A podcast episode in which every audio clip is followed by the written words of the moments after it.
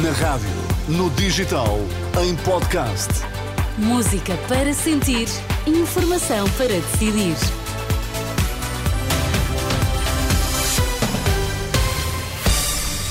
Manhã de terça-feira, muito bom dia. Vamos saber que notícias marcam esta manhã. Precisamente, André Rodrigues, bom dia. Olá, Vamos Ana, lá. bom dia. Carga fiscal penaliza trabalhadores mais pobres, é o que conclui um estudo sobre fiscalidade em Portugal, divulgado esta terça-feira.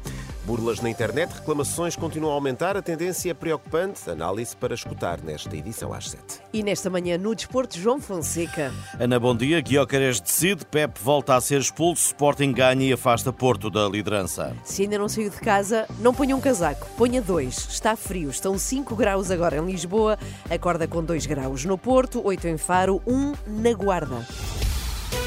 Notícias com André Rodrigues. Carga fiscal penaliza contribuintes com rendimentos mais baixos, conclusão de um estudo da Associação Causa Pública sobre a fiscalidade em Portugal. O relatório que vai ser apresentado esta terça-feira indica que os impostos indiretos são os que mais penalizam as famílias. À Renascença, o fiscalista Tiago Caiado Guerreiro dá como exemplo a taxa de 23% de IVA aplicada a alguns bens alimentares. Temos essa taxa de IVA aplicada a coisas que são inadmissíveis, não é? Eh, Nós aplicamos 23% à- às salsichas, que são a forma de carne mais barata que existe em qualquer país, e aplicamos 23% de IVA, por exemplo, a um frango semi-cozido e semi-preparado, ou uma salada pré-preparada. Estas coisas não devem ter IVA, o IVA deve ser zero, são bens alimentares básicos. Este estudo revela ainda que a carga fiscal em Portugal está abaixo da média da União Europeia e da zona euro. Os autores do estudo admitem que o problema está no desequilíbrio da carga fiscal. Tiago Caiado Guerreiro diz ter dúvidas quanto a essa conclusão. Acho que nós temos uma carga fiscal mais elevada até que a União Europeia, mas escamoteamos isso com imensas taxas, que são, na verdade, impostos eh, multifacetados que não aparecem nas estatísticas. Nós temos grande parte do nosso rendimento disponível retirado e ter serviços públicos tão maus, uma saúde tão má, uma educação tão má, As críticas do fiscalista Tiago Caiado Guerreiro, ouvido pelo jornalista Alexandre Abrantes Neves, críticas ao estudo sobre fiscalidade em Portugal da Associação Causa Pública, documento que vai ser apresentado esta terça-feira em Lisboa. Crianças adotadas no nível mais alto em quatro anos, de acordo com o Jornal Público, o número de crianças adotadas subiu no ano passado para as 212, um aumento que consolida o crescimento que já se tinha verificado entre 2020 e 2021. Os dados do Instituto da Segurança Social, citados pelo público, indicam ainda que há 229 crianças à espera de uma família. Reclamações sobre burlas na internet aumentam 37% em relação ao ano passado. São dados do portal da Queixa, que dá conta de cerca de 25 mil reclamações de burlas online durante este ano. À Renascença, Pedro Lourenço, fundador do portal da Queixa, fala de um fenómeno com tendência para aumentar. Estamos a verificar este aumento na ordem dos 37%, o que foi o resultado de 25 mil reclamações acerca desta temática. Eh, Mas o mais alarmante de tudo é que isto tem sido uma tendência eh, muito gradual ao longo destes últimos anos, nomeadamente seguir e durante também a pandemia, e isto acaba, no fundo, ser eh, provavelmente o próximo grande flagelo da sociedade por falta de literacia digital. O valor estimado das perdas relatadas com burlas online rondará um total de 5 milhões de euros. Sismo de magnitude 5.5 na China. O terremoto abalou o noroeste do país, na zona de fronteira com o Quirguistão.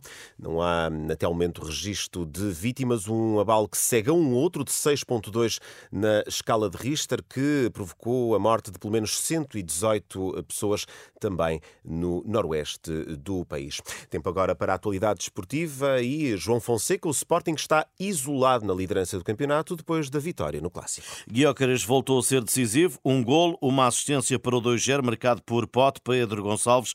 Vitória e liderança isolada para a equipa de Ruben Amorim. Fomos muito, muito fortes em tudo o que foi duelos, segundas bolas, eh, entendemos o jogo, os momentos do jogo, quando pressionar, quando não pressionar e acabou por correr tudo, tudo bem. Agora, toda a gente pode ter um dia assim, muito concentrado, muito forte, muito decisivo nos, nos duelos, eh, muito, muito disponível para o jogo e depois amanhã temos outro jogo que se calhar não tem tanta visibilidade e baixamos o nível. Portanto, isto é uma maratona e há que continuar. O Porto ficou reduzido a 10 no início da segunda parte, expulsão de Pep, Sérgio Conceição promete luta até ao final do campeonato. Jogámos duas horas, duas horas. Façam as contas com os descontos, duas horas que jogamos com menos uma unidade em campo. Eh, mas fomos corajosos, tanto nesse jogo como hoje fomos corajosos. Estamos aqui para lutar, para dar muita luta e depois em maio faremos as contas. Sérgio Conceição sobre as expulsões ontem em Alvalade e também na luz frente ao Benfica. Sporting 2, Porto 0.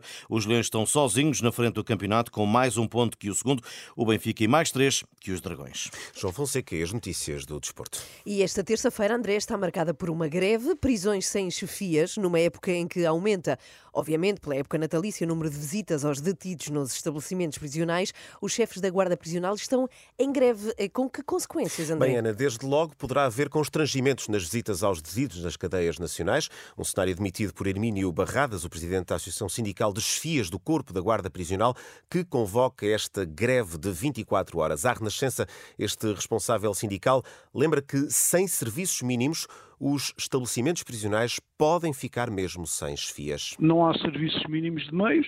Poderá acontecer, nós não sabemos, não sabemos o que pode acontecer. O que sabemos é que os estabelecimentos prisionais vão ficar sem chefes. Pode acontecer tudo e pode não acontecer nada. O que é certo é que os chefes é que decidem e que hum, orientam o, o, o staff para as visitas. O que poderá acontecer é demorarem mais na sua entrada. Ou seja, depois o tempo de visita efetivo será, será menor. A Associação Sindical eh, das FIAs do Corpo da Guarda Prisional espera uma adesão significativa a este protesto. Esperamos uma adesão fortíssima. A última greve foi acima dos 80%. Em 12 estabelecimentos foi de 100%, ou seja, tiveram 24 horas sem um único chefe. Desta vez até, até temos uma expectativa que, que seja mais.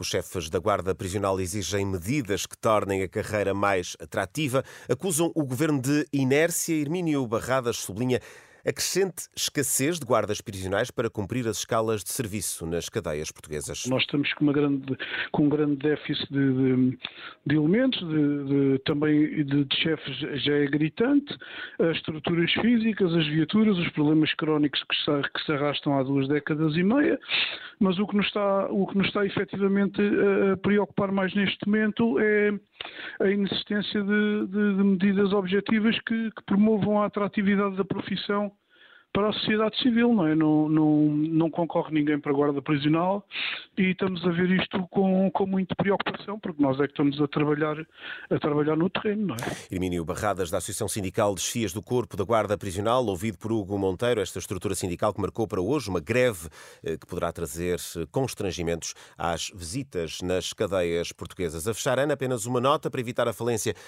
um, da Farfetch, uma empresa sul-coreana vai comprar este gigante tecnológico de moda de luxo, com sede sim, sim. em Portugal. Para saber mais, temos o explicador depois das sete e meia. Ah, muito bem, então até já, André. Até já. É, são sete horas, oito minutos. Olá, Inês. Bom dia. Bom dia, bom dia a si que nos